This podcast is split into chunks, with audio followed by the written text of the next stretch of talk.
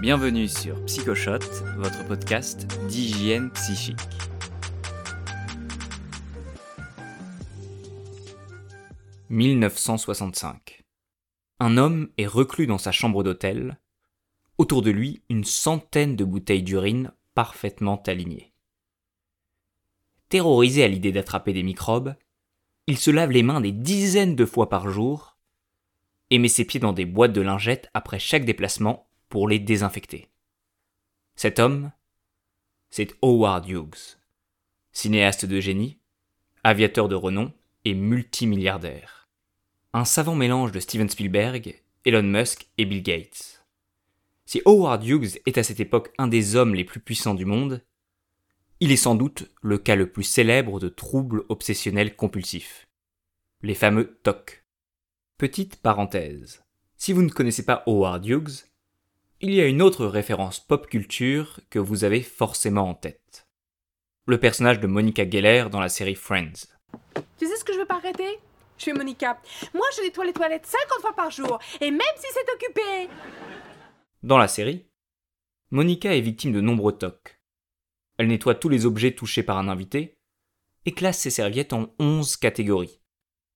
Vous avez sans doute à l'esprit des proches qui ont un comportement similaire à Monica qui sont très préoccupés par les règles d'hygiène, qui ne supportent pas le désordre et ne peuvent s'empêcher de remettre droit un cadre qui est un peu de travers.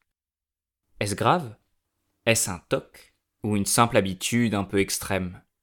Pour répondre à ces questions, il faut d'abord bien définir le trouble obsessionnel compulsif. On parle de toc quand une personne est régulièrement angoissée par une pensée, l'obsession, ce qui génère le besoin de réaliser des gestes répétitifs la compulsion. Il y a donc deux éléments clés. L'obsession et la compulsion. L'obsession est une pensée qui fait irruption dans votre esprit et monopolise votre attention. Cette pensée est consciente, mais involontaire et surtout incontrôlable. C'est là que réside l'horreur de l'obsession. Si vous voyez une image affreuse, vous pouvez fermer les yeux. Si vous entendez un bruit désagréable, vous pouvez vous boucher les oreilles. Mais que faire pour se débarrasser d'une pensée qui surgit dans votre esprit? Vous pouvez essayer de ne pas y penser. Très bon conseil. Malheureusement, ça ne marche pas. Faisons une expérience. Dans les dix prochaines secondes, ne pensez surtout pas à votre chef assis sur la cuvette des toilettes. Et là, l'image surgit dans votre esprit. Vous avez beau ne pas vouloir penser à votre supérieur qui trône sur ses toilettes, l'image reste. D'ailleurs, plus vous souhaitez vous débarrasser de la vision de votre chef sur la cuvette des toilettes, plus l'image s'ancre dans votre esprit. Pour vous donner un exemple réel, Sandra est hantée par l'idée de déclencher un incendie ou un dégât des eaux dans son appartement. Et quand cette pensée surgit, elle est incapable de travailler ou de se concentrer sur une autre activité. La plupart des obsessions concernent la propreté, le rangement ou la peur qu'un proche soit blessé. Mais il existe une forme particulière d'obsession que l'on appelle la phobie d'impulsion. C'est la crainte de commettre un acte interdit, violent, sans raison particulière. Les phobies d'impulsion peuvent être très variées, et je suis sûr que certains d'entre vous en ont déjà eu. Par exemple, la peur de lâcher volontairement le bébé que vous avez dans les bras. La peur d'embrasser la personne en face de vous alors que votre conjoint est à vos côtés peur de péter les plombs et de jeter votre ordinateur à travers l'open space. Avoir ce type de pensée une fois de temps en temps n'est pas très grave, surtout si elle s'évanouit rapidement. En revanche, si elle se répète, les phobies d'impulsion peuvent rendre la vie impossible. Samuel, par exemple, était angoissé à l'idée de se jeter par la fenêtre pendant son sommeil. Habitant au sixième étage, il enchaînait les insomnies et songeait à déménager. Valentin, quant à lui, était terrorisé à l'idée d'être un pédocriminel. Alors que rien ne laissait penser qu'il pouvait l'être. Valentin n'avait jamais regardé de contenu pédopornographique, jamais eu de comportement inapproprié vis-à-vis d'un enfant. Mais pourtant, cette pensée l'obsédait. Alors, si arrêter d'y penser est impossible, comment font Sandra, Samuel ou Valentin pour diminuer leur angoisse. C'est là qu'entre en jeu le C du TOC, la compulsion. La compulsion est une action qu'une personne effectue pour réduire l'angoisse d'une pensée obsédante. Le psychanalyste Freud disait que l'obsessionnel se construit une religion personnelle.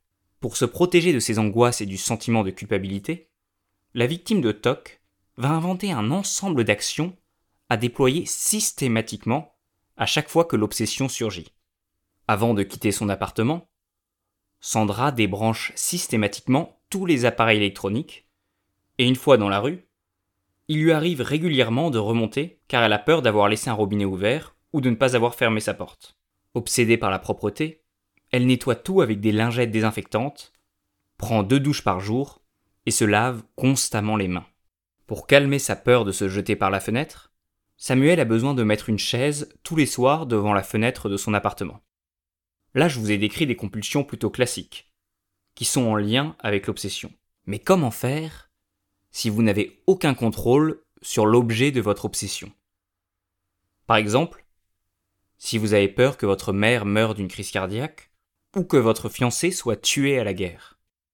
La victime de TOC va alors élaborer une compulsion qui relève de ce que l'on appelle la pensée magique.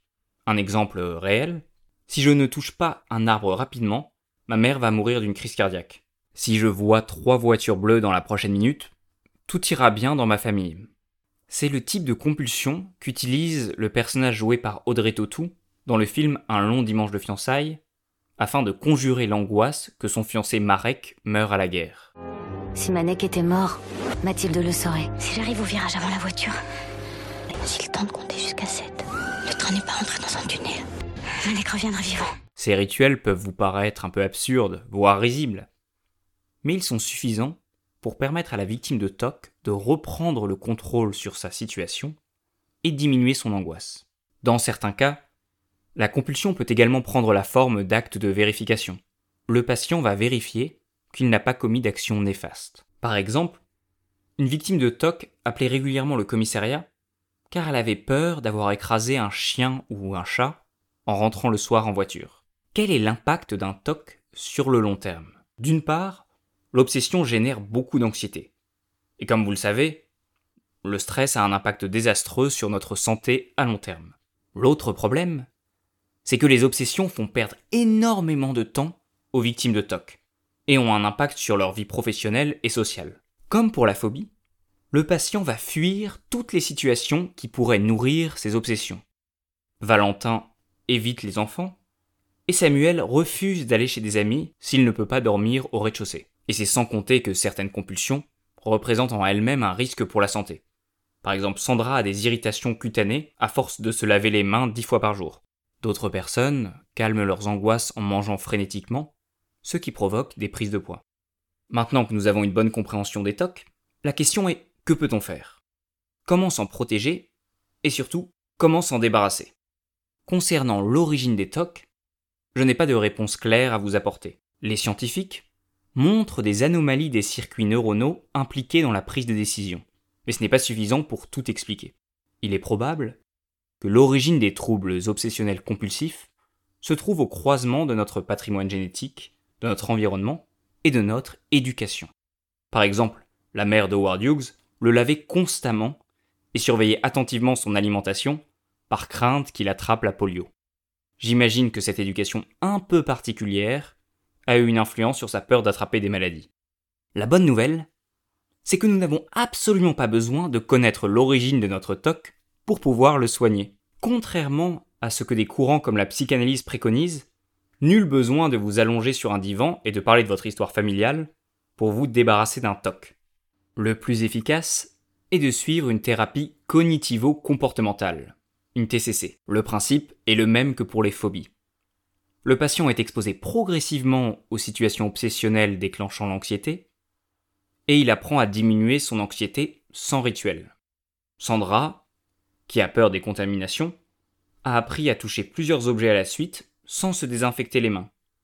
Samuel s'entraîne à s'approcher d'une fenêtre ouverte en présence de son thérapeute pour prendre conscience qu'il ne passera pas à l'acte. Cette exposition progressive habitue le patient à gérer son anxiété. Les médicaments sont à éviter, sauf recommandation d'un psychiatre, car le patient a tendance à faire de la prise de médicaments une nouvelle compulsion. Dernière question, Comment savoir si j'ai un TOC? Il existe beaucoup de personnes qui ont des tendances obsessionnelles sans que cela ne menace leur bien-être. Vous avez peut-être des standards de propreté très élevés et vous n'avez aucune envie de consulter un psychologue. Je comprends. Si vous êtes perfectionniste, heureux, et bien sûr que vous ne faites pas vivre un enfer à vos proches, il n'y a pas de souci à se faire. Si vous hésitez, posez-vous ces trois questions. 1. Est-ce que mon obsession me génère du stress au cours de ma semaine? 2.